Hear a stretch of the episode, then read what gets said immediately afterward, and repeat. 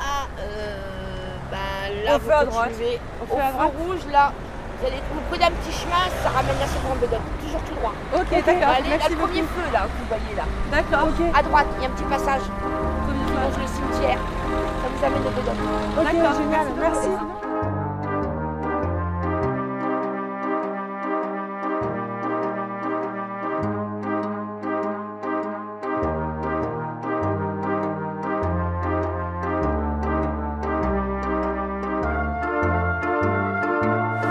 La légende de Sevran. Oui.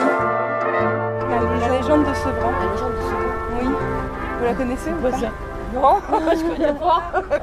Je connais pas du tout. Moi, je suis à Sevran, mais non. C'est vrai Ouais. Il n'y a pas une histoire que- ou un héros à Sevran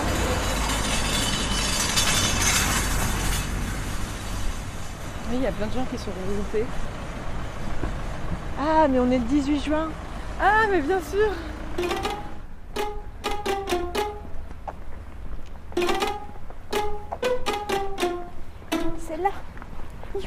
Youhou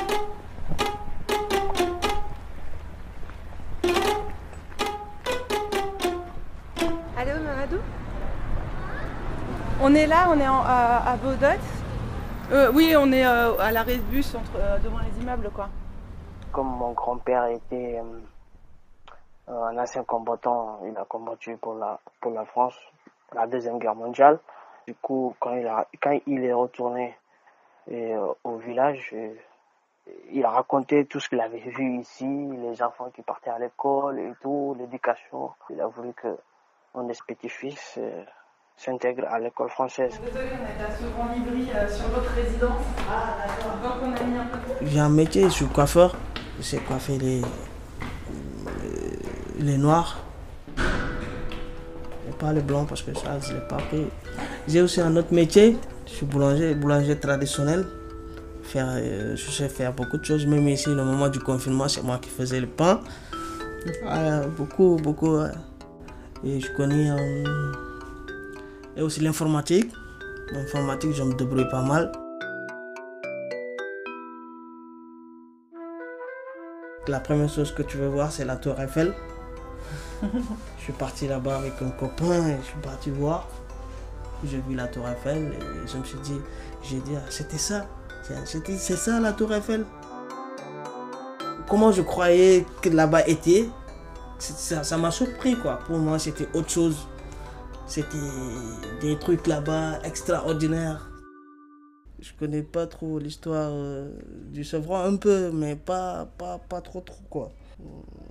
Je connais pas, mais je vais chercher et essayer de, de savoir c'est qui. Comme ma soeur, euh, l'autre jour j'ai demandé euh, c'est qui Bodot. Peut-être elle, elle est petite et elle connaît pas encore, mais moi j'ai connu, j'ai je fais la recherche, je connais c'est qui Bodot.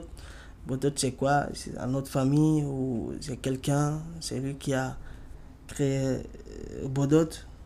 Tout ça, après je l'ai expliqué, elle a dit ah d'accord. J'ai dit mais toi, chaque fois tu rentres, tu prends le, le train RERB, ça a été créé en quelle année? Ma mère, mes cousins, personne ne connaissait pas. Alors que moi, moi je me suis débrouillé, j'ai- j'ai- essayé de savoir c'était quand.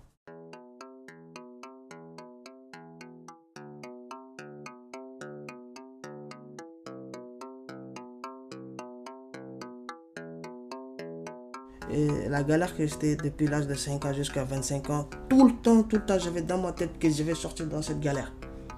Tout le temps, tout le temps. Et je suis sorti. Et aussi, apprendre l'école, connaître, apprendre école, écrire en français. J'avais mis dans ma tête, puisque eh, Jean-Claude ne voulait pas que je continue l'école française. Je vais me débrouiller moi-même.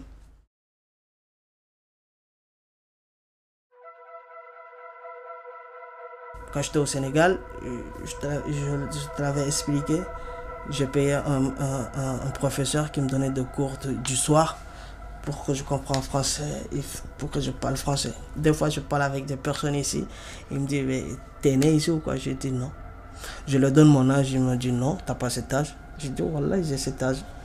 J'ai 33 ans, mais en me voyant, on me dit, peut-être, t'as- tu vois. Chaque fois, euh, si je suis dans la galère, euh, je suis toujours optimiste. Toujours, toujours. J'aimerais aller euh, là où le Finesse habitait, son jardin, son, son château. Je veux, même si je rentre pas là-bas, aller juste visiter la porte. Peut-être ils vont être étonnés, un noir qui veut venir, qui veut voir le truc de l'île de Finesse. Mais c'est parce que je l'ai aimé. Je l'ai aimé. Je vais partir là-bas.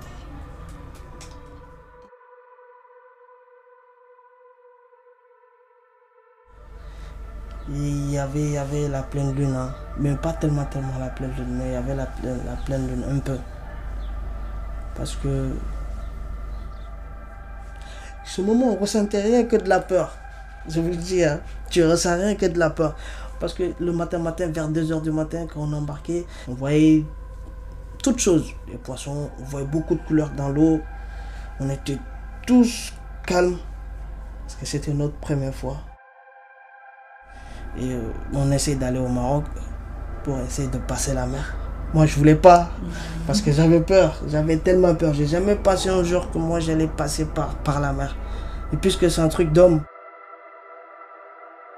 Quand on s'est embarqué dans le bateau, quand, quand on partait, parce que c'était calme, on dirait, il n'y a rien qui bouge. Et quelqu'un a pété dans, dans, le bateau et tout le monde s'est mis à. il ne pouvait pas ne pas le garder, quoi il y en a ceux qui oh là là ce moment quand même je me rappelle ça a un peu diminué notre stress quand même avec. Parce qu'il avait tellement peur parce que si porte ton ventre bah, tu vois c'était comme ça il a tout déchargé tout. Ça fait comme un bombe là. Oh là là. Et nous là où on embarquait au Maroc je crois que c'était c'était un, un, un, un décharge de de eaux usées je crois. Parce qu'il y avait ça puait. Ils nous ont mis dedans. On a resté 30 minutes dans, dans cette tour-là. Je crois que c'était un, un, tuyau de, je sais pas comment on l'appelle, en, décharge quoi. Là où on est passé, si c'était la journée et qu'on me dit de passer là-bas, non, je ne vais jamais passer.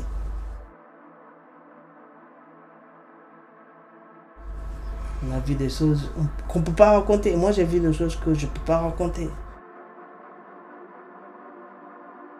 Euh, mais le moment où, vers 10h, 11h comme ça, dans le Zodiac, on avait un bateau qui coulait devant nos yeux, mais on ne pouvait pas partir. On ne pouvait pas le sauver. Parce qu'on ne peut rien faire, nous, on a continué. Ils criaient comme ça, aidez-nous, aidez-nous, le bateau est en train de couler. Nous, on a continué, on les a laissés.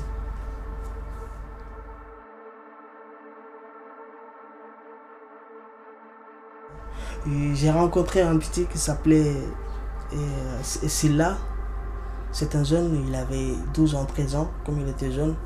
Ils avaient pitié de lui et pendant, tout le trajet depuis le Maroc.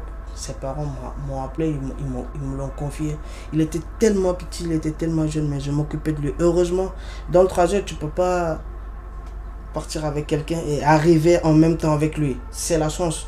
Mais heureusement, avec lui, on a fait tout le parcours ensemble je l'ai beaucoup aidé et même jusque-là, il n'arrive pas à m'oublier. Il est parti euh, au mineur, il est là-bas pour l'instant. Même avant-hier, on eu au téléphone.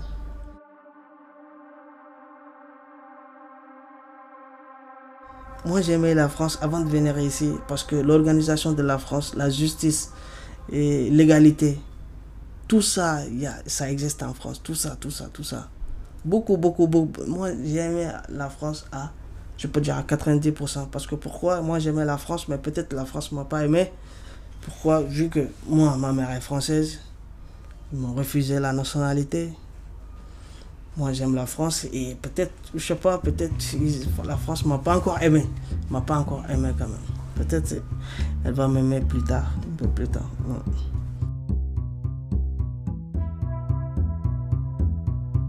aller en bateau avec des pêcheurs, aller pêcher en mer deux mois, trois mois, tu vois, pêcher et, venir quoi, dans, les, dans les bateaux. C'est ça mon rêve, c'est ça que j'aime de plus. Mais peut-être je peux aimer ça et ne pas l'avoir, mais c'est ça que j'aime de plus.